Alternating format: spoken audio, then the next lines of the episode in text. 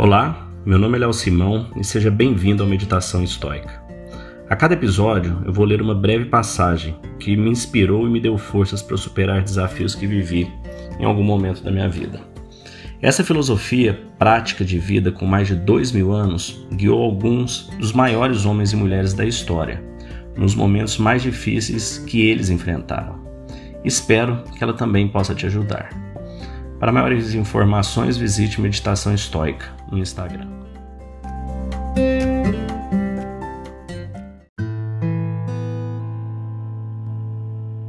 Marcos Aurelius, livro 4, parágrafo 4. Se a inteligência é comum a todos os homens, da mesma forma é a razão. De modo que todos nós somos seres racionais. Sendo assim, a razão que prescreve o que devemos ou não fazer é também comum a todos. Assim sendo, há igualmente uma lei comum, de modo que todos nós também somos concidadãos. Como concidadãos, participamos da mesma comunidade política, de modo que o próprio mundo se assemelha, de certa forma, a um Estado. Pois, de qual outra comunidade política em comum se poderia dizer que faz parte toda a raça humana? E é dela, desta comunidade política comum, desta cidadela elevada, que vem nossa própria inteligência, nossa própria razão e nossa própria capacidade de criar leis. De onde mais poderia vir? Pois, assim como minha parcela mundana terrestre é uma porção da própria terra e a minha parte úmida vem de outro elemento, e aquilo que é quente tem a sua fonte de calor, já que nada surge do que é nada e nada retorna à não existência. Então, da mesma forma, a inteligência deve ter sua origem em algum lugar. A morte é, assim como o nascimento, um mistério da natureza.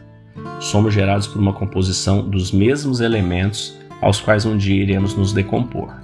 Assim, na morte não há nada com o que deveríamos nos revoltar, pois que ela não é contrária nem à natureza de um ser racional, nem à razão de sua constituição. É natural que tais ofensas sejam proferidas por tal tipo de pessoa. É simplesmente assim que as coisas são. Desejar que fosse de outra forma Seria como querer que o figo deixasse de ser suculento. Mas tente, a todo custo, manter isto em mente: que num curto período de tempo, tanto você quanto ele estarão mortos, e não muito depois, até mesmo seus nomes serão esquecidos. Mande embora a opinião, e a queixa será despachada junto com ela. Eu fui ofendido? Suprima a sua interpretação do ocorrido, e a ofensa em si será igualmente suprimida. Aquilo que não torna um homem pior do que é, tampouco pode degradar sua vida. Assim sendo, é incapaz de lhe causar algum dano, seja externamente ou internamente. A natureza trabalha sempre em favor do que é útil, a própria natureza. Considere que tudo o que ocorre, ocorre segundo a justiça. Se observar com atenção, verá que é assim. Não me refiro somente em respeito à continuidade do encadeamento dos eventos, mas em respeito à própria justiça em si, como se todo destino fosse repartido entre homens levando em conta o seu merecimento. Reflita acerca da sua origem, de como tudo começou e em tudo o que realizar na vida. Tenha em mente a sua história. Busque ser um homem bom, na essência do sentido de ser bom. Que essa reflexão esteja presente em todas as suas ações. Evite enxergar as coisas pelos olhos daqueles que lhe ofendem, tão pouco como ele gostaria que as enxergasse, mas olhe para ele com seus próprios olhos, contemple-o como ele verdadeiramente é. Um homem deveria ter dois princípios sempre em mente. Primeiro, agir sempre de acordo com o conselho de sua alma reinante. Segundo, estar pronto a mudar de opinião e de conduta se cruzar em seu caminho alguém que saiba lhe corrigir. De tal forma que você veja razão para renunciar a alguns dos seus pontos de vista. Mas tal mudança de opinião deve advir de um motivo razoável, da justiça, do bem comum e coisas assim, e não somente porque ele parece ser algo agradável ou que possa aumentar a sua reputação. Você é dotado de razão? Sim, eu sou. Por que então não a utiliza? Pois se a razão trabalhasse por si mesma, qual parte lhe caberia?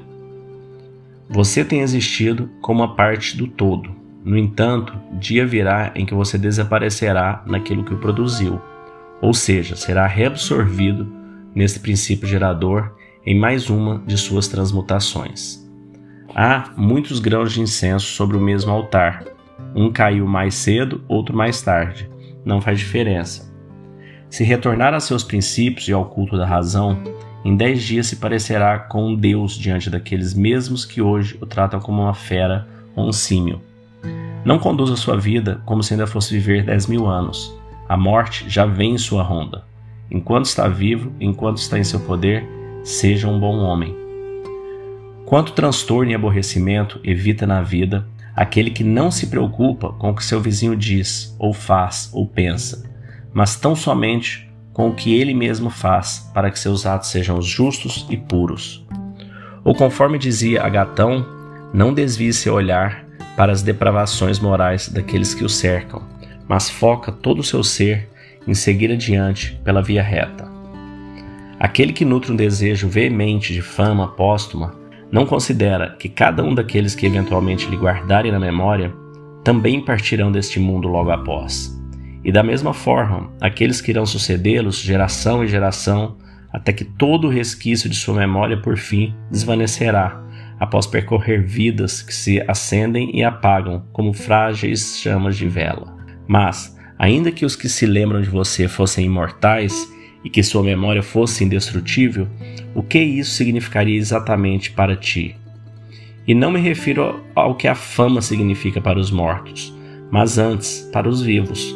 De que lhe vale toda a glória e aplauso, senão para lhe seduzir a tomar atalhos na vida? Despreze então toda ilusão, toda alegoria externa e se preocupe em tornar bela a sua própria essência. Tudo que é belo de alguma forma é belo em si mesmo. A sua beleza contempla a si mesmo, não depende do que é externo, nem tem a necessidade de ser louvada. Da mesma forma, ela não se tornará nem melhor nem pior pelo simples fato de ser admirada. Afirmo mesmo para as coisas que são consideradas belas pelo vulgo, como por exemplo, bens materiais ou mesmo obras de arte. Aquilo que é verdadeiramente belo não necessita de nada além da lei da verdade, da benevolência e da modéstia. Afinal, o que se faz belo somente porque é louvado? O que se torna horrível somente porque é censurado? Acaso uma esmeralda perderia alguma parte de sua beleza se deixasse de ser louvada? Ou o ouro, ou o marfim, ou a lira, ou o punhal, ou a flor, ou o arvoredo?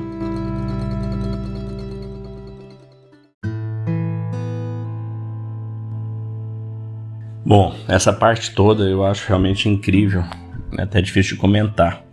Aquele tipo de coisa tem tanta riqueza, né, aborda de tantas formas, que o ideal é você escutar Cada vez que eu escuto, eu já escutei isso talvez dezenas de vezes, li. Cada vez que você escuta, em cada momento da sua vida que você escuta isso que ele está dizendo, tem uma parte ou outra que te chama mais atenção, né? Tem uma parte ali na parágrafo 11, tem aquele momento que ele fala, né, para você evitar enxergar as coisas pelos olhos daqueles que te ofendem. Isso é algo que é muito útil pra gente.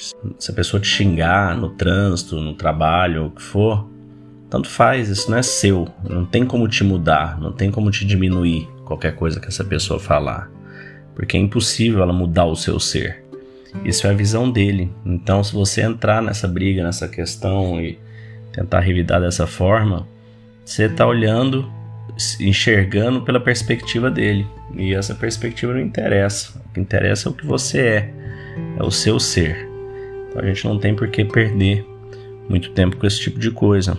E ele frisa, né? É, se retornar aos princípios e ao culto da razão, em dez dias se parecerá um Deus diante daqueles mesmos que hoje o tratam como uma fera, um símio.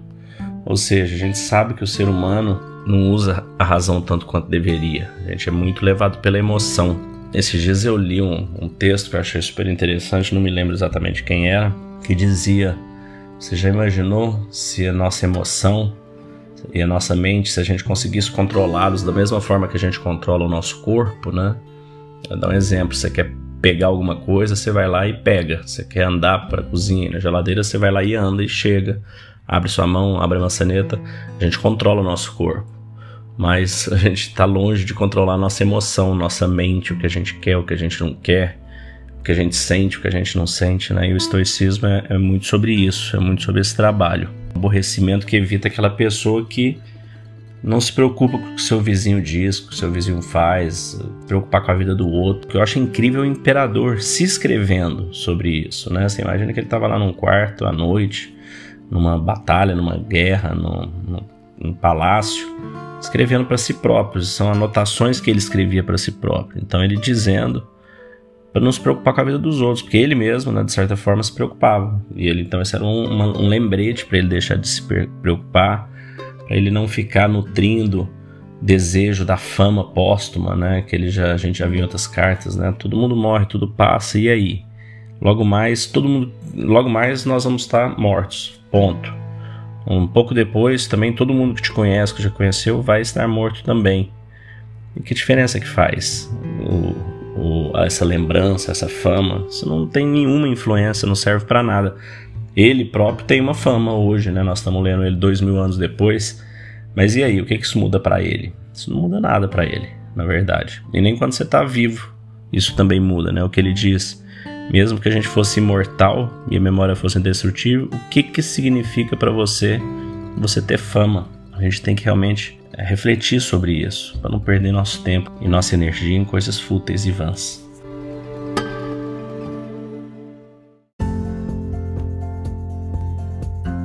Se você gostou desse podcast, deixe seu like, siga nosso canal e compartilhe. Alguém pode estar precisando escutar isto hoje. Seja você a pessoa a levar esta mensagem de força e resiliência. Pode mudar o dia e o destino de alguém. Estoicismo é uma fórmula que nos ajuda a superar os desafios e dificuldades da vida. Você pode nos escutar diariamente no Spotify, Apple e Google Podcast. E também no Instagram, buscando por Meditação Estoica. Fique com Deus e tenha um dia de abundância e paz.